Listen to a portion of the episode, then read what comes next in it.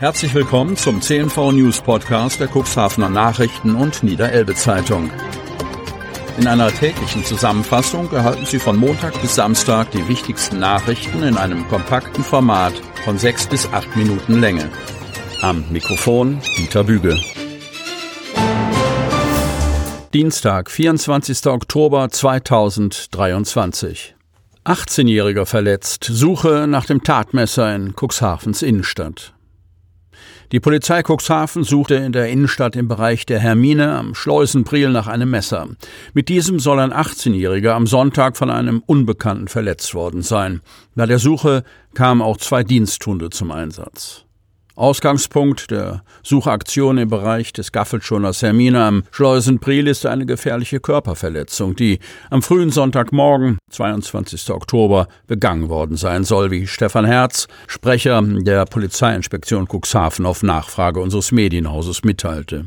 Demnach hätten sich gegen 4.30 Uhr zwei Gruppen gegenübergestanden. Im Bereich zwischen Kämmererplatz und Deichstraße folgte die körperliche Auseinandersetzung, an der mindestens zwei Männer beteiligt waren, Einmal das spätere Opfer und der Unbekannte, der ein Messer gezückt haben soll.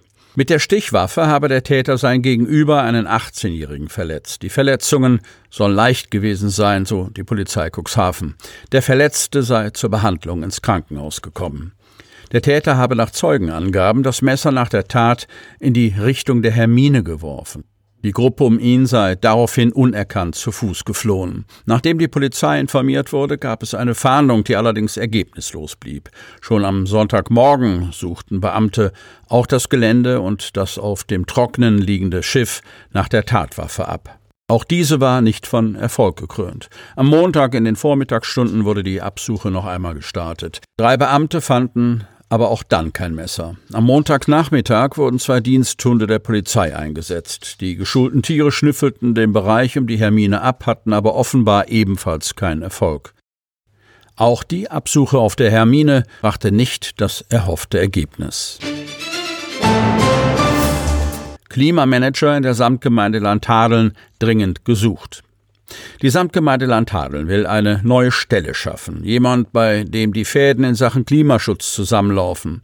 Doch die Besetzung gestaltet sie schwierig. Ein bereits gefundener Kandidat sagte kurzfristig ab. Stell dir vor, die Samtgemeinde will den Klimaschutz fördern, aber es findet sich niemand, der das managen kann. Dieses Szenario ist derzeit in Landhadeln Realität. Seit fast einem Jahr sucht die Samtgemeindeverwaltung einen Klimamanager. Doch bislang konnte sie keinen geeigneten Bewerber oder keine geeignete Bewerberin finden. Gleich zwei Ausschreibungsrunden gab es zur Besetzung der neuen Stelle. Zwar wurde im März ein passender und motivierter Kandidat gefunden, doch zog er seine Zusage kurz vor Vertragsschluss aus familiären Umständen wieder zurück, wie die erste Samtgemeinderätin Irene Wischusen berichtet. Der Bewerber entschied sich letztlich für ein Stellenangebot in Nordrhein-Westfalen. Eine weitere Auswahl hat es aufgrund der schwierigen Lage auf dem Stellenmarkt hinsichtlich ausreichend qualifizierter Fachkräfte leider bislang nicht gegeben, sagt Samtgemeindebürgermeister Frank Thielebeule. Das Problem? Viele Städte und Gemeinden sind derzeit auf der Suche nach Klimaschutzmanagern und der Markt ist nicht unendlich, sagt Irene Wischusen. Der Beruf des Klimaschutzmanagers bzw. der Klimaschutzmanagerin ist derzeit sehr gefragt. Das liegt womöglich auch an den Förderungen, die Kommunen und Kreise für solche Stellen vom Bund erhalten. Die Zuschüsse sind allerdings zeitlich begrenzt. In der Samtgemeinde Landhadeln ist die Position laut der jüngsten Stellenausschreibung zunächst auf zwei Jahre befristet, kann aber, wenn weitere Fördergelder fließen, um weitere zwei Jahre verlängert werden. Den Klimaschutz hat sich die Samtgemeinde Landhadeln schon seit einigen Jahren auf die Fahnen geschrieben. So wurde der Fahrzeugpool weitgehend auf Elektroautos umgerüstet. Eine AG Nachhaltigkeit ist entstanden, Mehrwegbecher wurden angeschafft.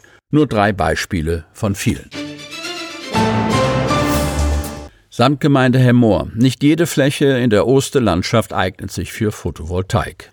Die ersten Investoren haben bereits an die Hemmorer Rathaustür geklopft und es werden nicht die letzten sein.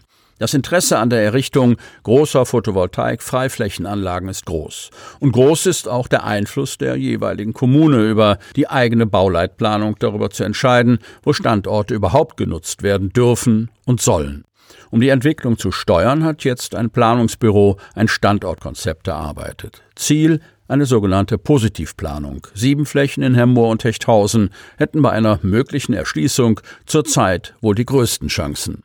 Anders als bei der Ausweisung von Windparkstandorten hat eine Kommune bei der Photovoltaik mehr Einflussmöglichkeiten bei der Planung in ihrem Bereich. Nach Darstellung von Thorsten Dörr, Planungsbüro Dörr Hechthausen, ist für die Ausweisung von PV-Freiflächenanlagen regelmäßig eine Bauleitplanung in Form einer Änderung des Flächennutzungsplans sowie der Aufstellung eines Bebauungsplans erforderlich. Der Vorteil aus kommunaler Sicht, damit obliegt es den Städten und Gemeinden, im Rahmen ihrer Planungshoheit zu entscheiden, ob und in welchem Umfang, wo und in welcher Ausprägung PV-Freiflächenanlagen in ihrem Gemeindegebiet errichtet werden sollen.